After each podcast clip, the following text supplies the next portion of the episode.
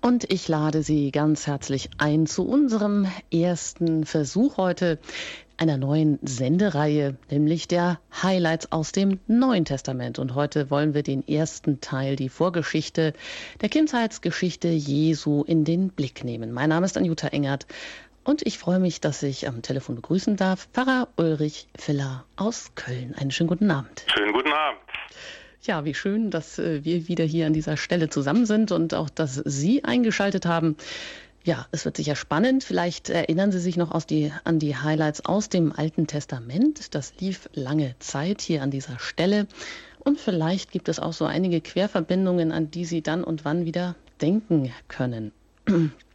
Wir wollen das auch in dieser Sendereihe so machen, dass wir Stück für Stück die biblischen Textstellen lesen ja, und vielleicht wirklich so manches Wort auch auf die Waagschale legen und genau betrachten, da vielleicht auch uns ein hörendes Herz wünschen, um einfach einen Zugang zu kriegen, vielleicht auch mal einen ganz unbefangenen, einen neuen Zugang. Und Sie sind eingeladen, jeweils auch die Schrift mitzulesen. Ja, die Vorgeschichte zur Kindheitsgeschichte Jesu. Ich habe mir so gedacht, Sie kennen das bestimmt. Etwas, was wir schon oft gehört haben, das ist uns so selbstverständlich, dass wir geneigt sind, es gar nicht mehr genau zu beachten. So mag es uns auch mit den berühmten biblischen Texten zur Ankündigung der Geburt Jesu gehen, die wir kennen und die wir teils eben auch in den Lesungen im Kirchenjahr hören können. Aber was bedeutet es nun, dass das Wort Gottes Mensch geworden ist, wie es im Prolog des Johannesevangelium heißt? Darüber lässt sich natürlich lange nachdenken und meditieren. Der Sohn Gottes wird also Mensch zu einer bestimmten Zeit an einem bestimmten Ort. Das bezeugen nicht nur die Evangelisten.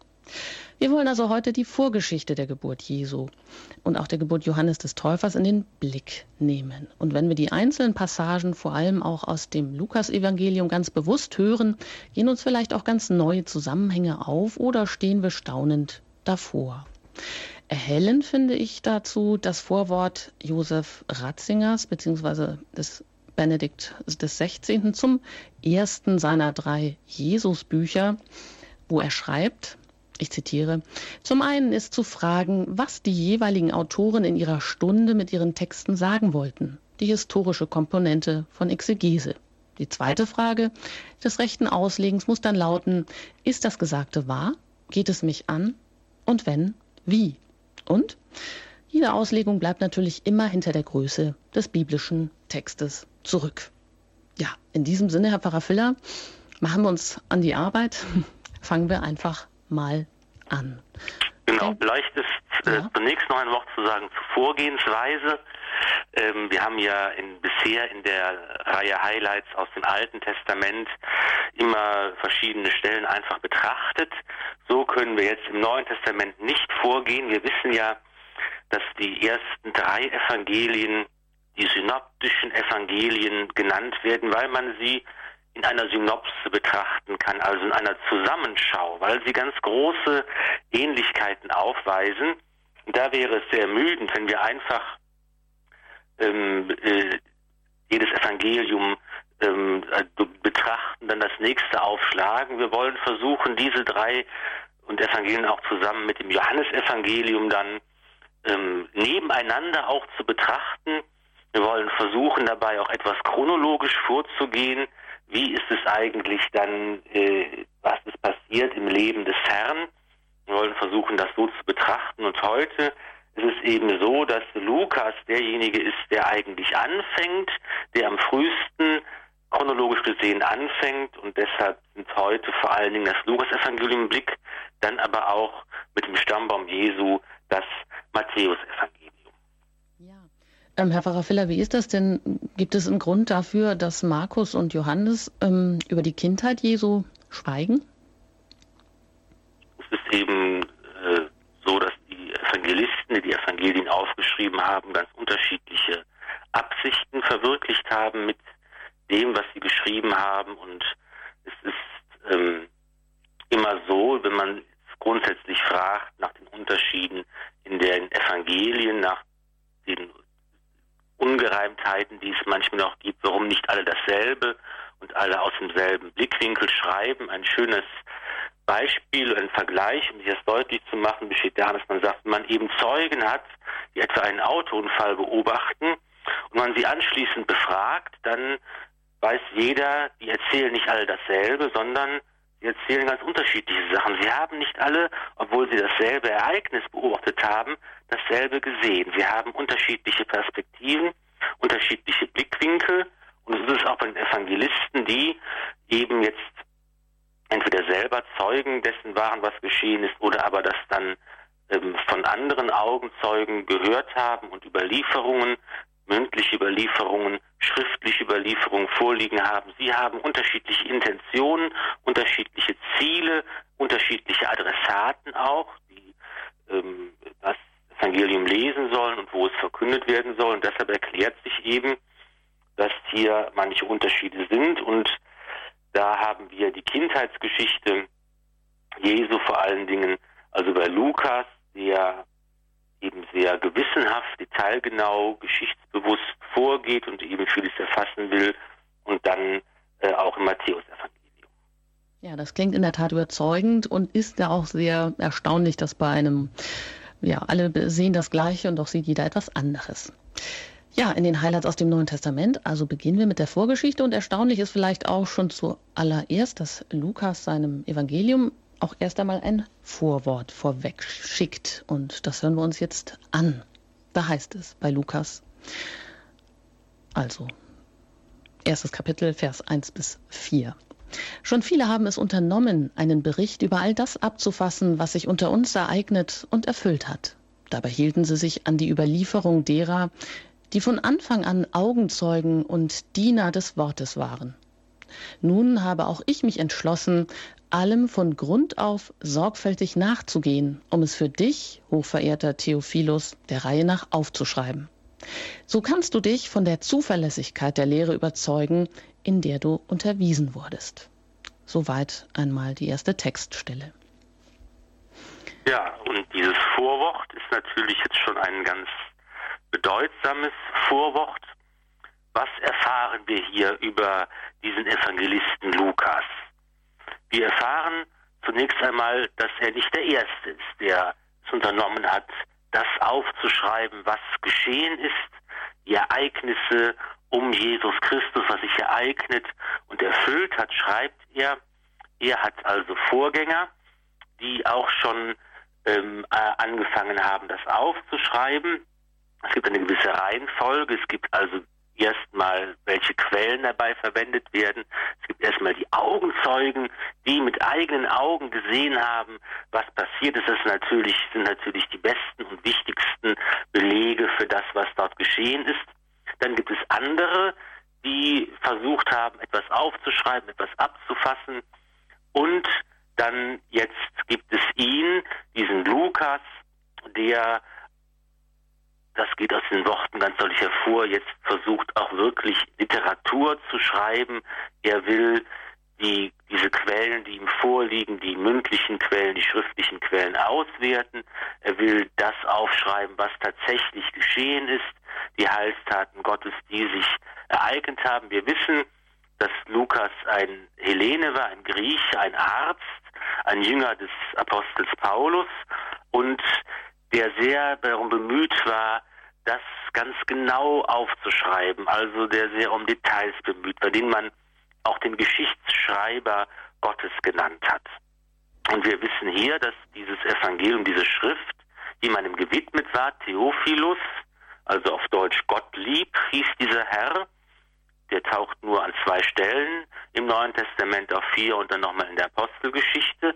Er muss ein äh, bedeutendes Gemeindemitglied gewesen sein. Er wird hier hoch verehrt genannt und ähm, er muss auch ziemlich reich gewesen sein, denn eine solche Widmung weist eben darauf hin, dass er die Aufgabe hatte, jetzt die Kosten zu tragen, das zu bezahlen. Nicht nur, dass das Evangelium aufgeschrieben wird, dass diese Handschrift, wir haben ja hier noch keinen Buchdruck in dieser Zeit, sondern die Menschen haben eben Handschriften erstellt und die wurden abgeschrieben und damit die oft abgeschrieben und verbreitet wurden, musste man das eben auch bezahlen. Und diese Aufgabe hat also dieser Theophilus.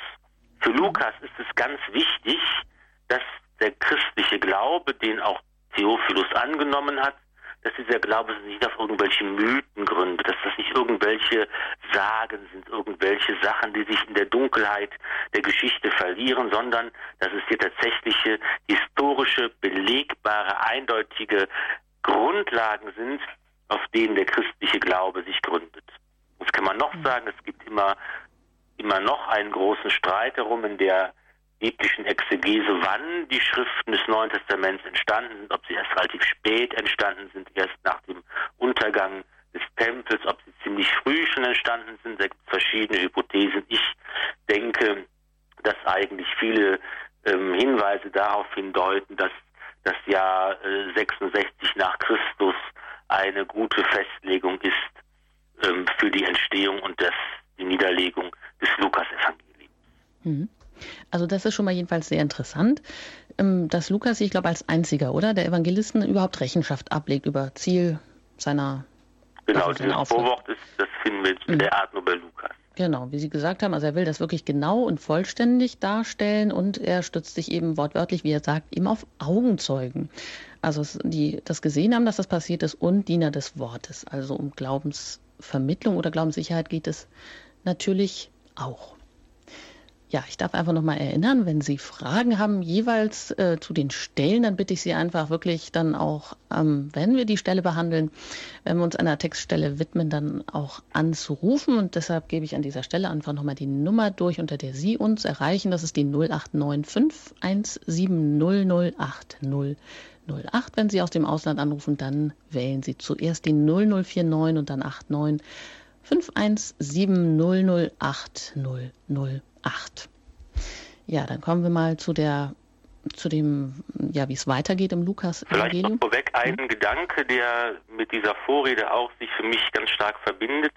Das ist, dass wir eigentlich heute in der Kirche erleben, in der Verkündigung, in der Predigt oder in, in Glaubensgesprächen. Das ist das, was auch in den Universitäten einfach vermittelt wird, das, was man vielleicht mit einem großen Misstrauen gegenüber der Historizität der Evangelien, was sie beschreiben, ähm, umschreiben kann. Dass eigentlich heute moderne Bibelforscher eigentlich äh, dann davon ausgehen, dass ganz viel davon, was im Evangelium steht, eigentlich ähm, eine spätere Bildung ist, dass das etwas ist, was erst in der Gemeinde später sich entwickelt hat und dass vieles von dem gar nicht so wirklich zu verstehen ist.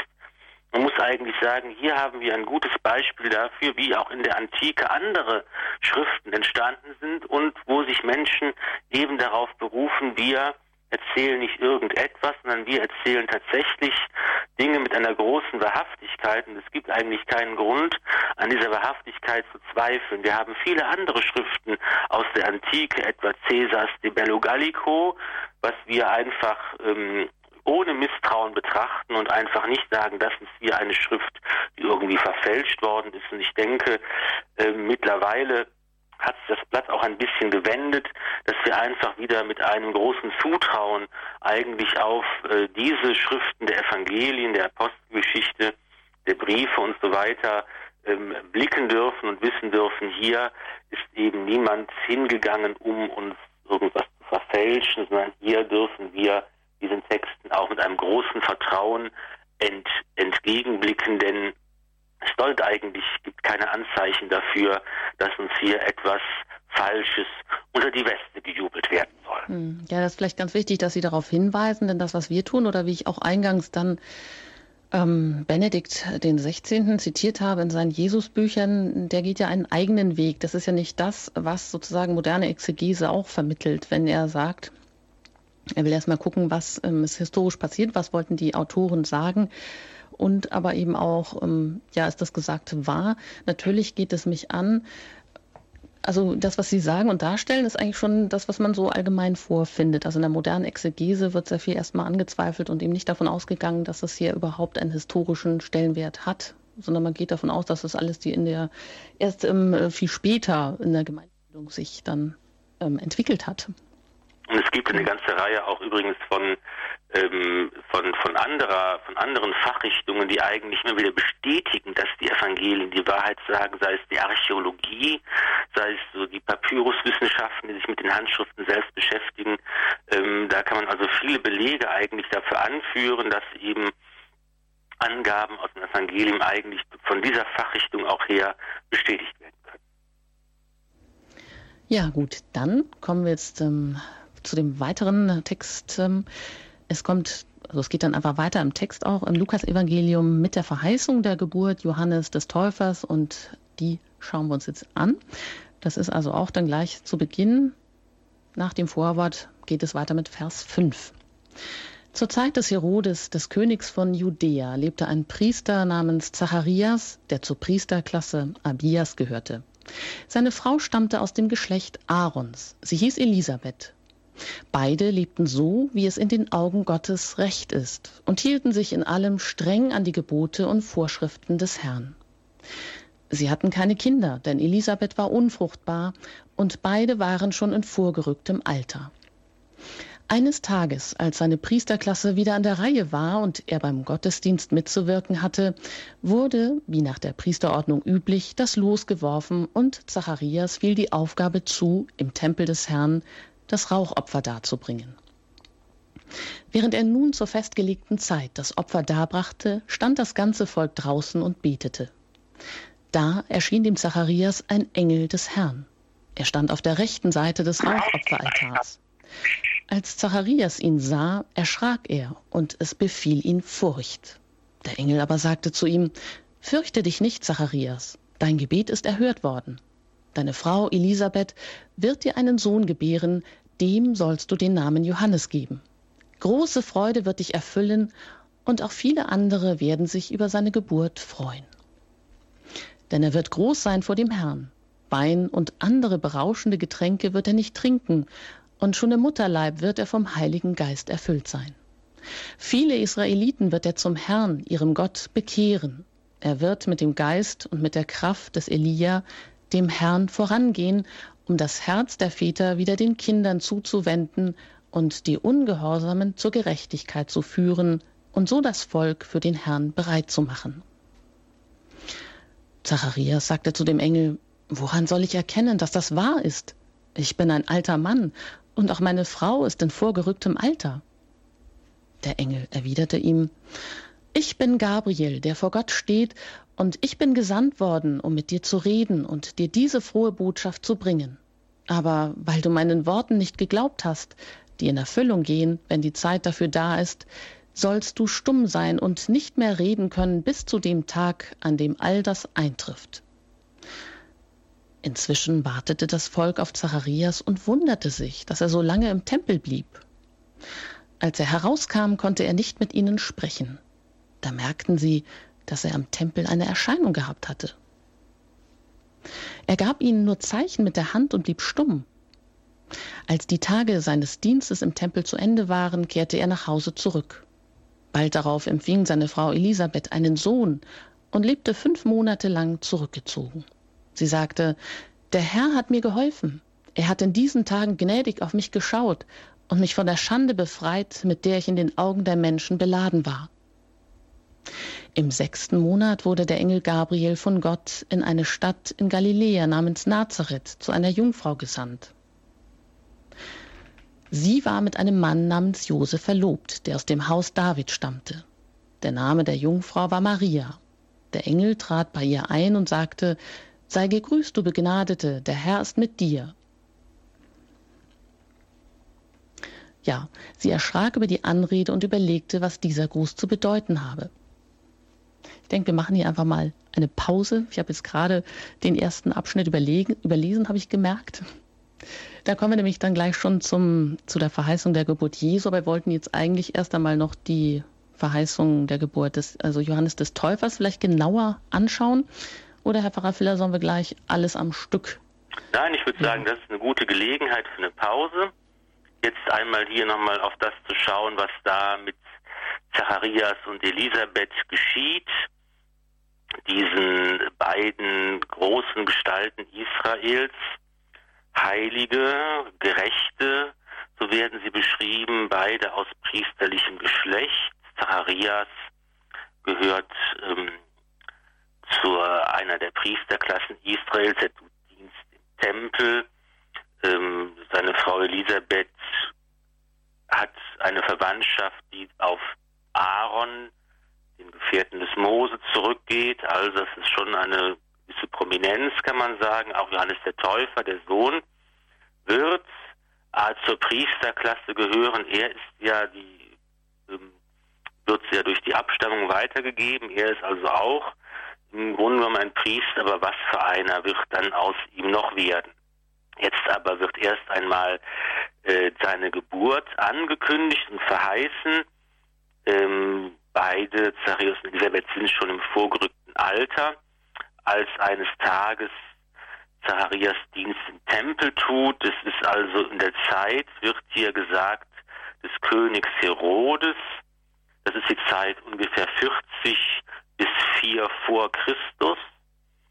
Die Zeit Herodes des Großen.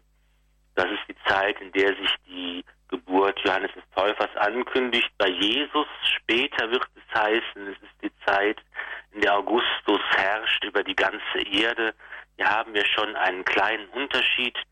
Bei Johannes dem Täufer wird Bezug genommen auf diesen römischen Klientelkönig Herodes, also ein jüdischer König, der von Roms Gnaden dort in Palästina herrscht. Bei Jesus ist es dann schon der Kaiser Augustus, auf den Bezug genommen wird, der über die ganze Erde herrscht. Jesus Christus, das geht schon hier deutlich hervor, ist eben der Messias für die ganze Welt, das Licht, das alle Völker erleuchten soll.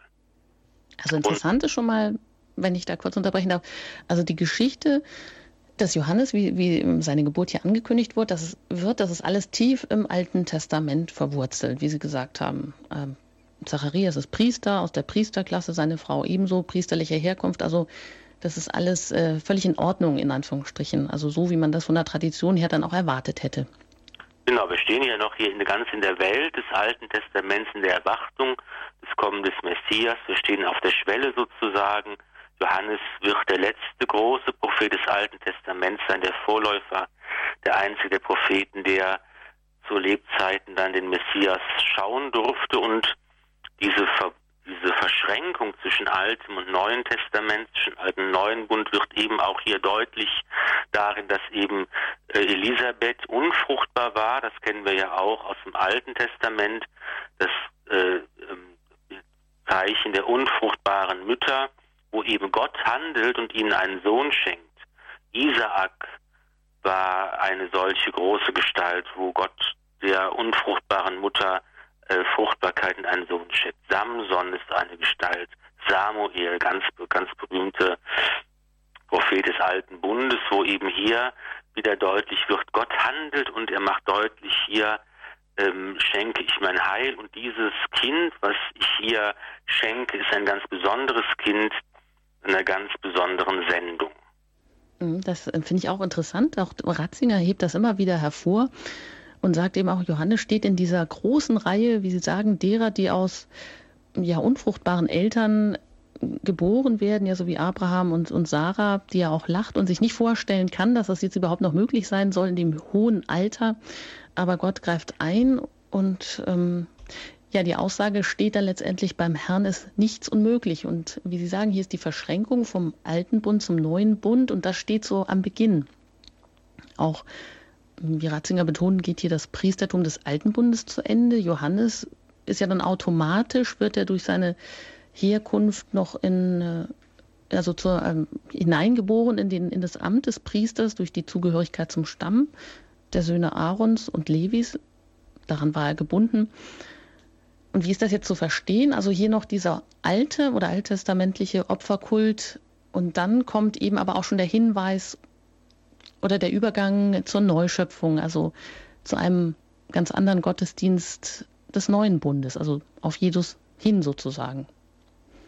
Genau, das wird jetzt hier weiter im Text dargestellt. Also der Priester Zacharias tut seinen Dienst, das Rauchopfer soll dargebracht werden. Das ist ja ein schönes Bild dafür, wie eben die Gebete des Menschen, die Gebete der Menschen nach oben steigen, so wie der Rauch sich dann äh, in den Himmel erhebt und Bestimmt hat der Priester Zacharias auch ein ganz besonderes eigenes Gebet, gemeinsam mit seiner Frau ein Anliegen, eine Bitte, nämlich der Wunsch, ein Kind zu bekommen. Und jetzt wird auf spektakuläre Weise dieses Gebet erfüllt. Wir Menschen beten, Zacharias stellvertretend für das ganze Volk im Tempel und jetzt antwortet Gott in drastischer Weise. Ein Engel erscheint, ähm, der Erzengel Gabriel erscheint zur Rechten des Zacharias auf der rechten Seite des Rauchopferaltars und wenn auf diese Weise das Göttliche erscheint, die Welt Gottes, die Herrlichkeit Gottes offenbar wird, der Bote Gottes kommt,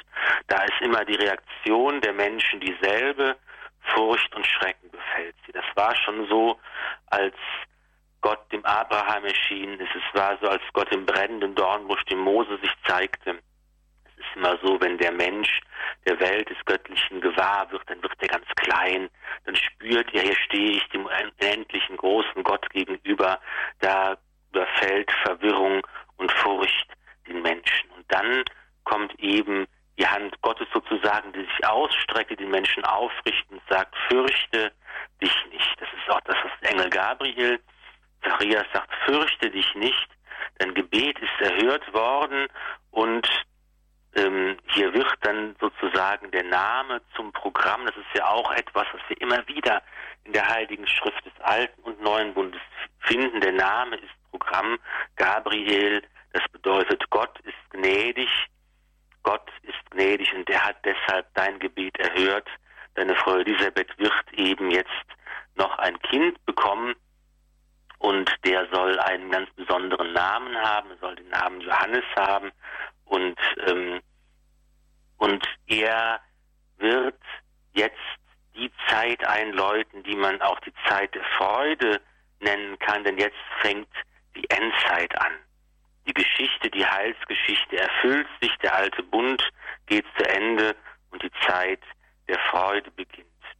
Dieses Kind soll ein großes Kind werden, er soll eine große Sendung haben, er soll ein Prophet sein, wie es die Vorbilder aus dem Alten Testament sind. Seine Sendung besteht eben darin, die Herzen der Menschen zu bekehren, das Leben der Menschen umzuwenden, damit der Messias kommen kann, damit das Volk auf das Kommen des Herrn vorbereitet wird. Ja, das ist eigentlich auch genial komponiert. Da gleich am Anfang des Neuen Testaments steht diese freudige Botschaft, freut euch. Also etwas ganz Neues, wo alle mit hineingenommen werden ja, das ist eigentlich, also mich hat das fasziniert auch, wenn man das dann mal so vergleicht und auch so, so sieht. Und also eben auch weiß, es geht eben hier auch darum, dass es jetzt für den für den Leser in der Antike oder jener Zeit eigentlich noch viel deutlicher gewesen, dass mit, mit welchen Wörtern und Ausdrücken hier gearbeitet mhm. wird, dass eigentlich das Ende kommt. Die Endzeit bricht an. Dass mhm. sich die Geschichte erfüllt, aber dass das eben eine Zeit der Freude, und des Jubels sein wird. Stimmt, das ist dem heutigen Leser natürlich abwegig. Aber alles, was hier so genau beschrieben wird, dass der wirklich, das passiert hier im Tempel, die Erscheinung in diesem Raum des Heiligen, die Stunde ist wichtig und sie ist heilig und mh, mm, das ist alles wichtig, dass diese Liturgie hier, mh, mm, ja, alles in, in diesem Recht und dieser Rechtsordnung nach dem Alten Testament geschieht und passiert und doch das Neue hereinbricht. Das sehen wir dann gleich. Wenn wir dann uns die Verheißung der Geburt Jesu nochmal näher betrachten und da auf die Personen schauen und einfach nochmal die beiden Verkündigungsszenen dann auch vergleichen, dann wird das besonders interessant. Ja, Sie haben die Möglichkeit, uns auch mit Ihren Fragen hier zu erreichen unter der Hörernummer unter der 089 517 008 008 hier in den Highlights aus dem Neuen Testament mit Pfarrer Ulrich Filler. Wir besprechen heute den, die Vorgeschichte zur Kindheitsgeschichte Jesu und nach der Musik geht es hier weiter in der Sendereihe Credo bei Radio Horeb. Ich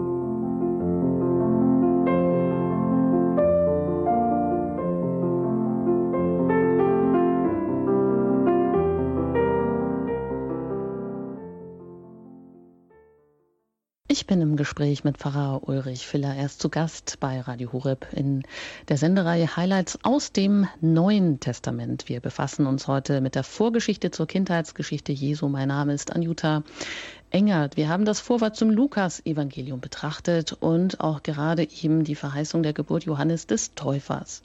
Jetzt wollen wir uns im Vergleich dazu die Verheißung der Geburt Jesu anhören. Also wir lesen erst einmal den Text. Da heißt es, und zwar im Lukas-Evangelium Kapitel 1, Vers 26 bis 38. Im sechsten Monat wurde der Engel Gabriel von Gott in eine Stadt in Galiläa namens Nazareth zu einer Jungfrau gesandt. Sie war mit einem Mann namens Josef verlobt, der aus dem Haus David stammte. Der Name der Jungfrau war Maria. Der Engel trat bei ihr ein und sagte, Sei gegrüßt, du Begnadete, der Herr ist mit dir.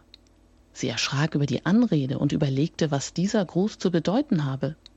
Da sagte der Engel zu ihr, Fürchte dich nicht, Maria, denn du hast bei Gott Gnade gefunden. Du wirst ein Kind empfangen, einen Sohn wirst du gebären, dem sollst du den Namen Jesus geben. Er wird groß sein und Sohn des Höchsten genannt werden. Gott, der Herr, wird ihm den Thron seines Vaters David geben. Er wird über das Haus Jakob in Ewigkeit herrschen und seine Herrschaft wird kein Ende haben. Maria sagte zu dem Engel, Wie soll das geschehen, da ich keinen Mann erkenne? Der Engel antwortete ihr, Der Heilige Geist wird über dich kommen und die Kraft des Höchsten wird dich überschatten. Deshalb wird auch das Kind heilig und Sohn Gottes genannt werden. Auch Elisabeth, deine Verwandte, hat noch in ihrem Alter einen Sohn empfangen, obwohl sie als unfruchtbar galt, ist sie jetzt schon im sechsten Monat. Denn für Gott ist nichts unmöglich. Da sagte Maria, Ich bin die Magd des Herrn, mir geschehe, wie du es gesagt hast. Danach verließ sie der Engel. Soweit die Worte aus dem Lukas-Evangelium. Ja, und wieder ist es der Erzengel Gabriel, der als Bote gesandt wird, erst zu Zacharias, der im Tempel steht und das Rauchopfer darbringt, jetzt zu einer jungen Frau, Maria. Und äh, sie steht nicht im Tempel, sie ist zu Hause in einer Stadt in Galiläa, also im Land der Heiden sozusagen, das heidnische Galiläa, wie man es auch genannt hat. Niemals, so heißt es in der Heiligen Schrift, ist ein Prophet äh, aus Galiläa gekommen. Ähm, dann wird auch gesagt, in welche Stadt in Galiläa, Nazareth, ein ganz unbedeutender Flecken, der sonst überhaupt keine Wichtigkeit besitzt in der Heiligen Schrift. Ähm, als Philippus später mal zu Jesus geführt wird, sagt er verächtlich, was kann denn schon aus Nazareth Gutes kommen? Also ein ganz unbedeutender Ort. Und ähm, der Engel tritt nun in das Haus Mariens ein und er grüßt sie. Das ist etwas, was er auch bei Zacharias nicht gemacht hat. Er hat ihn nicht gegrüßt, Frauen wurden damals eigentlich auch gar nicht von Männern gegrüßt, aber Maria wird nun von dem Engel Gottes gegrüßt. Grüßet seist du Maria, sei gegrüßt Maria, eigentlich auch freue dich Maria. Hier taucht wieder diese Freude auf. Jetzt ist die Zeit gekommen, die Stunde hat sich erfüllt, dass der neue Bund bricht an und das ist einfach ein Grund, ein Grund zur Freude. Und diese Grußformel, die scheint ja auch nicht so die übliche, die man jetzt erwartet hätte äh, gewesen zu sein, sondern wird hier, hier wird also die griechische Grußformel benutzt. Ist einfach eine, eine Formel, die in anderen Zusammenhängen auch verwendet wurde, in liturgischen Zusammenhängen, die eine feste Formel war, die eigentlich darauf hindeutet, dass hier es um den Messias auch geht. Und das war ja etwas, was damals kein völlig fremder Gedanke gewesen ist, sondern die Menschen zu, zu, dieser Zeit haben ganz fest damit gerechnet, dass der Messias jetzt bald kommt, dass es bald soweit ist. Und es gab ja auch neben Jesus verschiedene andere, die sich als Messias ausgegeben haben, davon überzeugt worden waren, ich bin der Messias, die Menschen um sich geschart haben, die teilweise auch Aufstände angezettelt haben. Und das war eben diese Erwartung, der Messias kommt, die war ganz, ganz äh, deutlich und, und, und zu spüren. Das hat auch Maria, hat das eben auch gewusst. Sie wird nun angeredet, ähm, freue dich, sei gegrüßt, Maria, du bist voll der Gnade, du bist begnadet.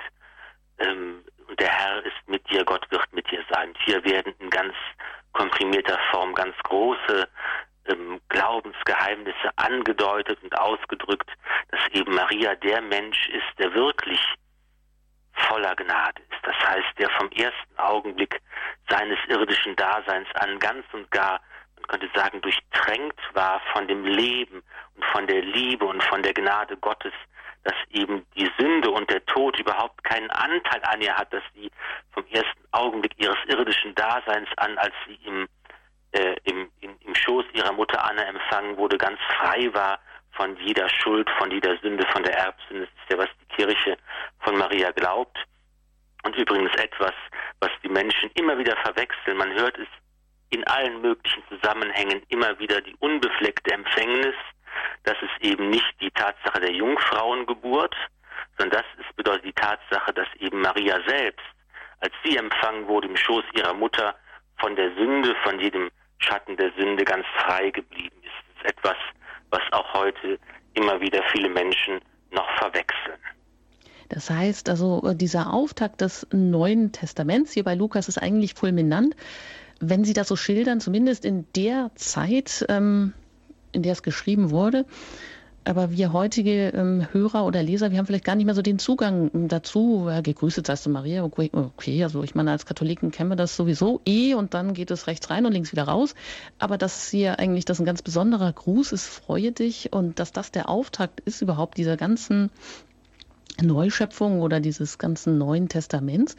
Also ich zitiere hier wieder den ehemaligen Papst Benedikt XVI., der spricht da von einer Theologie der Freude, mit dem das hier überhaupt also startet und losgeht und auch die Freude als Gabe des Heiligen Geistes da nochmal hervorhebt, als das wahre Geschenk des Erlösers. Ja, ich denke, wahrscheinlich muss man das wieder so ein bisschen ja, da einen neuen Zugang dazu bekommen. Für uns heutige Hörer, Leser, die das wahrnehmen, vieles ist einfach schon vielleicht ein bisschen abgedroschen. Kann das sein? Genau, und wir müssen einfach versuchen, uns diesen Formeln, die wir oft verwenden, diesen Sätzen, die wir oft gehört haben, das sind ja hier ganz prominente Stellen. Wir werden später noch zu Stellen kommen, wo man dann verdutzt sich die Augen reibt und denkt, das steht im Neuen Testament, das habe ich noch nie gehört. Aber jetzt sind das natürlich äh, Texte, die von ganz großer klassischer äh, ähm, äh, Gegenwart für uns sind, die wir immer wieder hören und lesen bei allen möglichen Gelegenheiten. Und da kommt es darauf an, einmal noch dahinter zu schauen und zu fragen, was ist eigentlich damit gemeint? Was ist eigentlich, steckt alles, steckt alles dahinter? Was kann man darin entdecken?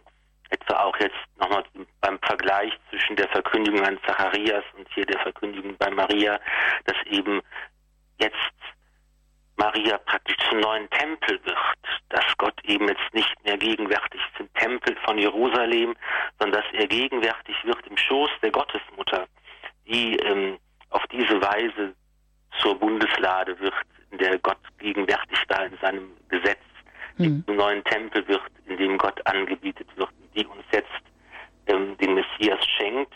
Und auch hier ist die Parallelität wieder mit den Namen hat es eben, glaube ich, was verwechselt. Der Name Gabriel heißt Gott ist mächtig und das ist eben das, wodurch sich zeigt, dass, dass, dass der Engel eine wahre Botschaft bringt, weil er sagt, der mächtige Gott kann diese Botschaft wahr machen. Zacharias glaubt das nicht. Er zweifelt daran, dass seine Frau schwanger werden kann. Er wird mit Schweigen bestraft. Zweifelt daran und das ist aber auch sozusagen, da steht aber auch in der Tradition, weil alle Gottesbegegnungen im Alten Testament, sagen sie, waren ja auch so, dass Gott eben sich nicht ganz offenbart hat, sondern in der Wolke, aber dass es immer mit Schrecken und Erschrecken einhergegangen ist. Hier bei Maria ist es ja anders. Das nicht nur, dass Maria irgendwie eine Unbekannte... Ja, Maria ist zunächst auch diejenige, die jetzt erschrickt davor, dass der Engel kommt. Es ist schon richtig, bei Zacharias ist die Tradition die, dass immer ein Zeichen verlangt wird. Mhm. Das ist im Alten Bund ja auch so bei Abraham, bei König Hiskia. Wenn eine Offenbarung Gottes kommt, will der Mensch gerne ein Zeichen haben dafür, dass, dass, ähm, dass das auch geschehen kann, was Gott verheißt. Und bei Zacharias ist eben das Zeichen, dass Gabriel selbst da ist. Dessen Name bedeutet, Gott ist mächtig und er kann es wahr machen. Und wenn dann daran gezweifelt wird, dann ist die Folge davon erstmal diese Sprachlosigkeit mhm. des Zacharias. Maria ist auch diejenige, die ähm, zunächst einmal ähm, erschrickt über die Anrede. Sie überlegt, was bedeutet dies dieser ungewöhnliche Gruß, das ist eben kein guten Tag oder guten Abend, das ist etwas ganz Besonderes, was auf große Geheimnisse hindeutet. Aber der Engel sagte eben zu, du brauchst keine Angst zu haben, du brauchst erschrecken, Gott steht dir bei und du sollst eben jetzt den, äh, ein Kind bekommen mit dem Namen Jesus. Der Name Johannes wurde ja auch vom Engel bereits gesagt. Wie soll das Kind heißen? Johannes, das heißt Gott ist gnädig. Und Johannes soll diese Botschaft eben verkünden. Und jetzt ist der Gottes, der Name des, des, des Kindes, das Maria bekommen soll, Jesus, Jeschuach. Das ist ja ähm, Yahweh ist gnädig, bedeutet das. Und da taucht eben der Gottesname, der große Gottesname des alten Bundes wieder auf. Er wird hier in dem Namen Jesus fortgeführt. Die Verheißungen des alten Bundes gehen also in Erfüllung. Mhm. Maria fragt jetzt aber nicht nach einem Zeichen, wie es Zacharias ja. getan hat. Bleiben wir vielleicht aber kurz nochmal da bei der auch Ort und Zeit. Wenn man das jetzt auch nochmal so genau vergleicht, dann ist es ja ähm, bei Johannes ist das alles wichtig, dass Ort und Zeit wirklich im Rahmen eines heiligen Geschehens stattfinden und hier ist das ja überhaupt gar nicht so. Also Maria, die ist völlig unbekannt. Ja, der Name ist unbekannt, die Stadt, hm, naja.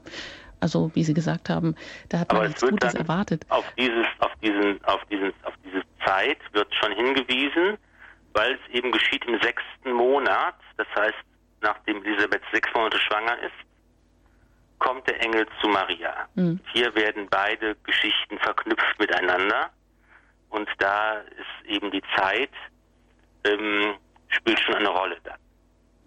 Genau, die Zeit spielt schon eine Rolle, aber jetzt, also genau, sagen wir besser die Herkunft Marias und der Ort, das ist hier und es deutet natürlich auch der ehemalige Papst Benedikt XVI. wieder so, dass er sagt, Zeichen des neuen Bundes, das ist die Demut, das ist die Verborgenheit, also im Haus der Maria, nicht irgendwie im Tempel.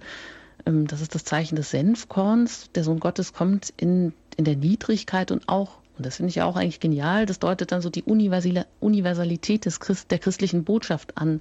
Also nicht nur für ein bestimmtes Volk, sondern durch Maria mit ihrer unbedeutenden, unbedeut, unbekannten Herkunft, sagen wir so, öffnet sich die Botschaft für alle.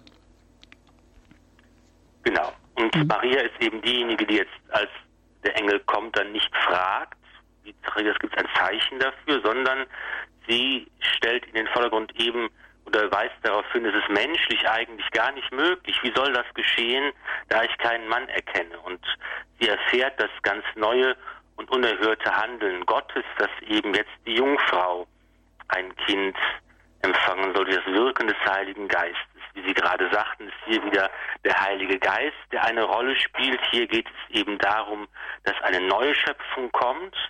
Der Geist Gottes, der am Anfang, das steht ja im Buch Genesis im Schöpfungsbericht, der am Anfang alles ins Dasein ruft, der über den Wassern schwebt, der da ist, wenn die Welt erschaffen wird.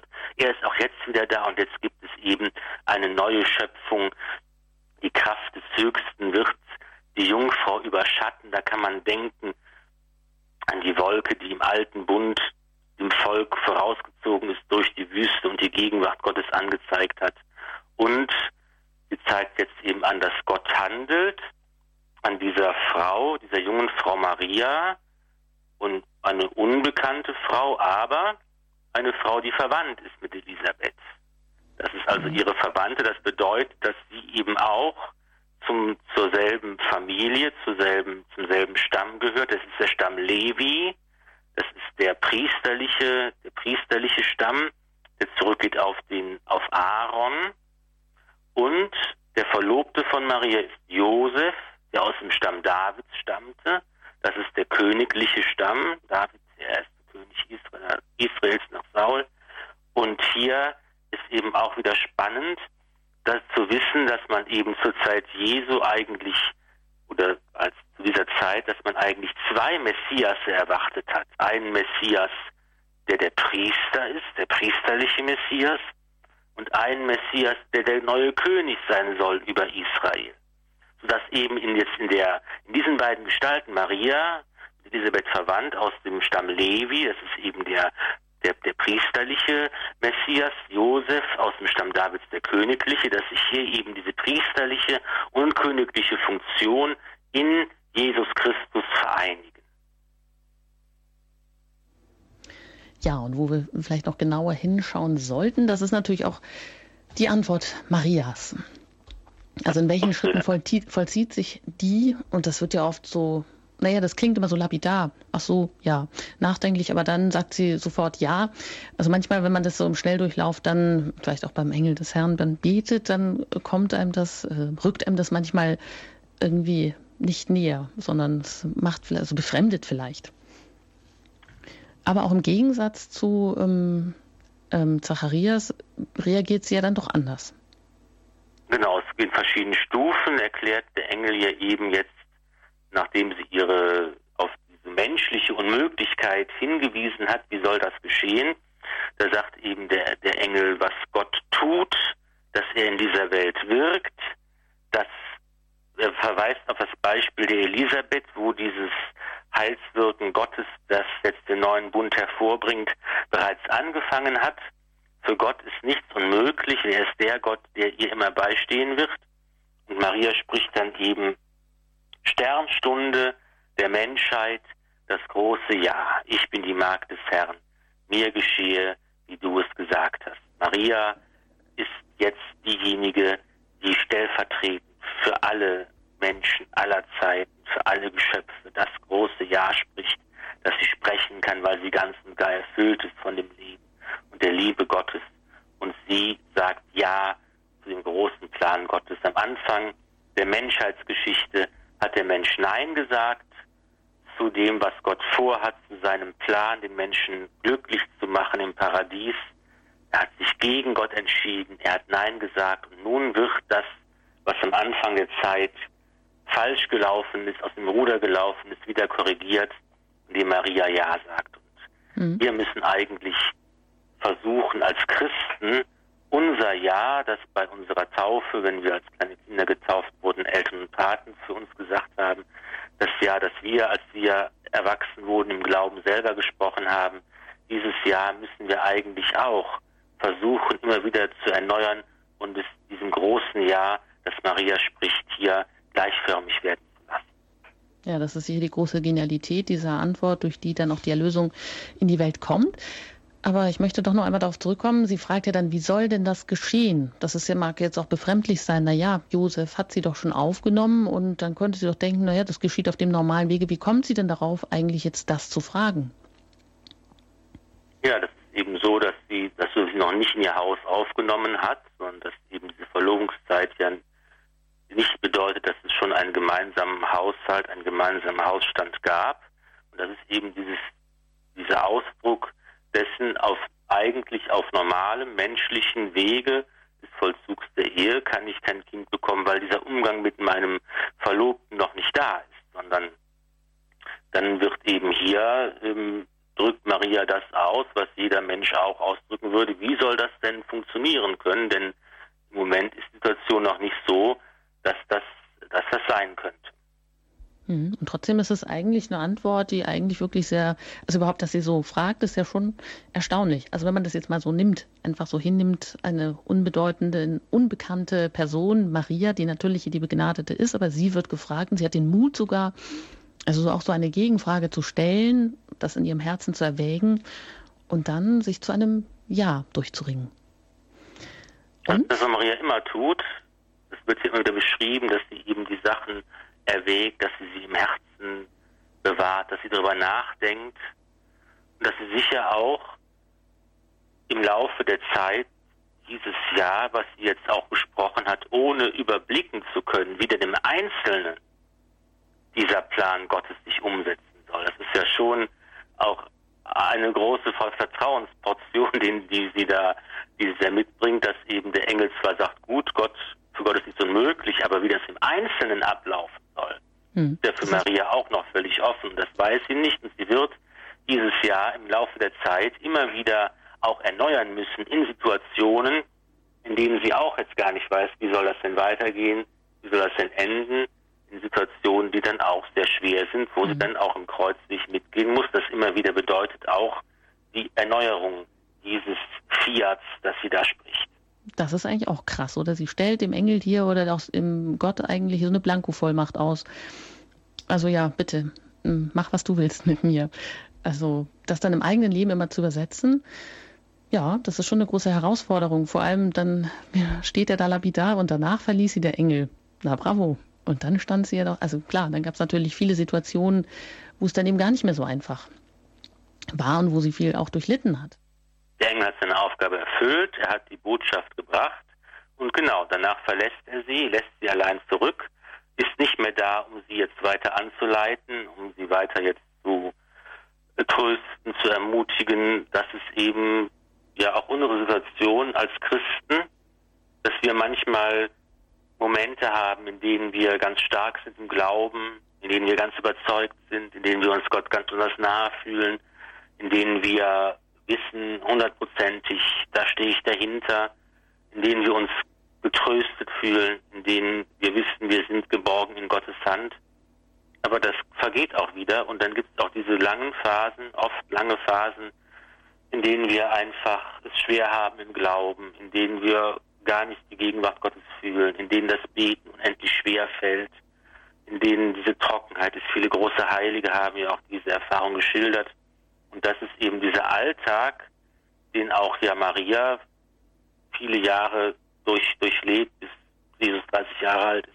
Dieser Alltag des Glaubens, da müssen wir auch einfach durch und da müssen wir einfach uns daran erinnern, es gibt bestimmt diese Höhepunkte, aber das meiste ist wahrscheinlich der trockene und, ähm, und manchmal auch mühselige Alltag des Glaubens. Mhm. Ja, und genial erscheint natürlich auch, dass Gottes Allmacht, also ich zitiere wieder ähm, Josef Ratzinger, aus dem Jesusbuch sich äh, doch an das freie Ja des Menschen Maria bindet. Aber was wäre jetzt gewesen, wenn sie Nein gesagt hätte? Wäre das im Plan Gottes hm, auch möglich gewesen? Naja, gut, das ist natürlich eine Frage. Natürlich, insofern Maria auch ein freier Mensch gewesen ist, hat äh, sie natürlich auch theoretisch die Möglichkeit, dass sie hätte Nein sagen können aber einfach dadurch, dass ähm, sie ganz erfüllt von der Gegenwart Gottes, dass sie ganz erfüllt ist von seiner Liebe und Gnade, sind natürlich die Voraussetzungen so, dass einfach das Ja dann auch kommt. Ja, zu guter Letzt hat sich noch ein Hörer gemeldet, den wir noch hier berücksichtigen können in der Sendung. Herr Nette aus Herzogenaurach. Einen wunderschönen guten Abend. Guten Abend. Äh, ich wollte eigentlich mit dem Maria, dass sie sagt, wie soll dies geschehen, da ich keinen Mann erkenne, da wollte ich eigentlich darauf ansprechen, dass zum Beispiel im Alten Testament ja auch steht, äh, Adam erkannte Eva und sie gebar kein. Das heißt, das Erkennen bedeutet im biblischen Sprachgebrauch, also im alttestamentlichen Sprachgebrauch, ja auch, dass man sich also mit einem Mann, dass sich also eine Frau mit einem Mann vereinigen will oder ein Mann mit einer Frau. Und dieses Erkennen, das Maria hier ausspricht, bedeutet dann eigentlich schon, dass sie, obwohl sie mit Josef verlobt war, äh, wahrscheinlich auch mit Josef gesprochen hat, dass sie eine sogenannte Josefs-Ehe führen wollen und dass sie eben Jungfrau auch in der Ehe Jungfrau bleiben wollte. Das, glaube ich, sollte man in dem Ding dazu erwähnen. Und das Begnadete lässt ja Maria erschrecken. Nicht unbedingt vielleicht der Engel ja auch, aber der Anspruch voll der Gnade oder Begnadete, das ist ja eine, eine Sache, die, die kein Mensch von sich mehr behaupten kann, dass mhm. er voll der Gnade ist. Mhm. Das heißt, das wäre die eine Sache, die ich anmerken wollte. Und dann wollte ich fragen, wie Sie auf das Jahr 66 beim Lukas-Evangelium kommen. Ich weiß, es gibt da viele Diskussionen. Ich habe nur also selber im Hinterkopf, dass also Lukas ja auch die Apostelgeschichte geschrieben haben soll. Ich glaube, das ist allgemein anerkannt. Und die Apostelgeschichte hört ja ziemlich abrupt auf, ohne vom Tod Petrus und ohne vom Tod Paulus zu erzählen. Paulus war noch in Gefangenschaft und er wartete auf sein Urteil. Und wenn ich das richtig in Erinnerung habe, soll Paulus um das Jahr 66 hingerichtet worden sein. Wenn also dann die Apostelgeschichte später geschrieben wäre, dann würde meiner Meinung nach in der Apostelgeschichte vom Tod Paulus was stehen. Und, da, und jetzt ist das, also das heißt, die Apostelgeschichte ist schon vom Tod Paulus geschrieben und das Lukas-Evangelium dann ja wahrscheinlich noch einige Jahre vorher. Also, Herr Netter, vielen Dank an dieser Stelle. Wir geben das weiter an Herrn Filler. Ja. Genau, also ganz kurz das Erschrecken über das sie voll der Gnade ist, das denke ich auch. Das ist natürlich auch ein ungeheurer Anspruch, den ein Mensch hat. Das äh, zweite würde ich nicht d'accord gehen, also dass sie jetzt hier vom Erkennen spricht, bedeutet einfach, dass sie verlobt ist, aber noch nicht verheiratet und noch keinen geschlechtlichen Umgang mit Josef hat. Dass das bereits der Entschluss zu Josefs ist, denke ich nicht. Das kommt dann nämlich später und werden wir noch dann gemeinsam betrachten, wenn es eben Matthäus-Evangelium um die Rolle des Josef auch nochmal ausdrücklicher geht. Zur letzten Frage. Ich halte es für wahrscheinlich, dass eben Evangelium und Apostelgeschichte, die beide von Lukas stammen, vor dem Jahr 68 nach Christus entstanden sind. Ähm, man geht eben davon aus, dass Lukas 68 nach Christus hingerichtet, ähm, dass Paulus äh, äh im Jahr 68 nach Christus hingerichtet wurde und dass eben Lukas wahrscheinlich auch davon berichtet hätte. Es gibt keinen vernünftigen Grund, warum er von dem Martyrium des Paulus nicht hätte schreiben sollen und dass deshalb ähm, ein, ein Zeitpunkt vor diesem Martyrium ähm, ähm, angenommen werden muss für die Entstehung beider Schriften und das ist vielleicht, also ich denke, äh, dass man hier verschiedene äh, Wissenschaftler eben von 66 ausgehen. Ja, und dann belassen wir es auch an dieser Stelle heute mit den Highlights aus dem Neuen Testament und fahren einfach in der nächsten Sendereihe dann fort mit dem Besuch Mariens bei Elisabeth. Und ich denke, das ist einfach wichtig, dass wir wirklich auch hier klein, klein, kleinschrittig vorgehen und das auch genau einmal unter die Lupe nehmen. Genau. Und wenn Sie das, was Sie jetzt gehört haben, noch einmal nachhören möchten oder nicht alles mitbekommen haben, dann können Sie das auch gerne tun in unserem Podcast-Angebot. Da finden Sie diese Sendung dann nochmal und können Sie anhören, wann Sie möchten. Und ich darf Ihnen auch ganz herzlich danken, Pfarrer Filler, dass Sie hier zu Gast sind bei Radio Horeb und dass Sie uns hier diese das Neue Testament mit seinem Beginn, mit der Vorgeschichte zur Kindheitsgeschichte Jesu auch so genau und so engagiert vorgestellt haben. Vielen Dank. Sehr gerne. An dieser Stelle darf ich mich schon verabschieden. Bleiben Sie dran. Wir hören gleich noch den Segen. Mein Name ist Anjuta Engert und ich wünsche Ihnen eine gute Nacht. Ein Gebet von Johann Michael Seiler. Jesus, an dich glaube ich, bis ich dich sehe. Auf dich hoffe ich, bis ich daheim bin bei dir. Dich liebe ich, bis ich dein Angesicht schaue und im Schauen dich ewig liebe. Segne euch der allmächtige und gütige Gott, der Vater und der Sohn und der Heilige Geist. Amen. Gelobt sei Jesus Christus. In Ewigkeit. Amen.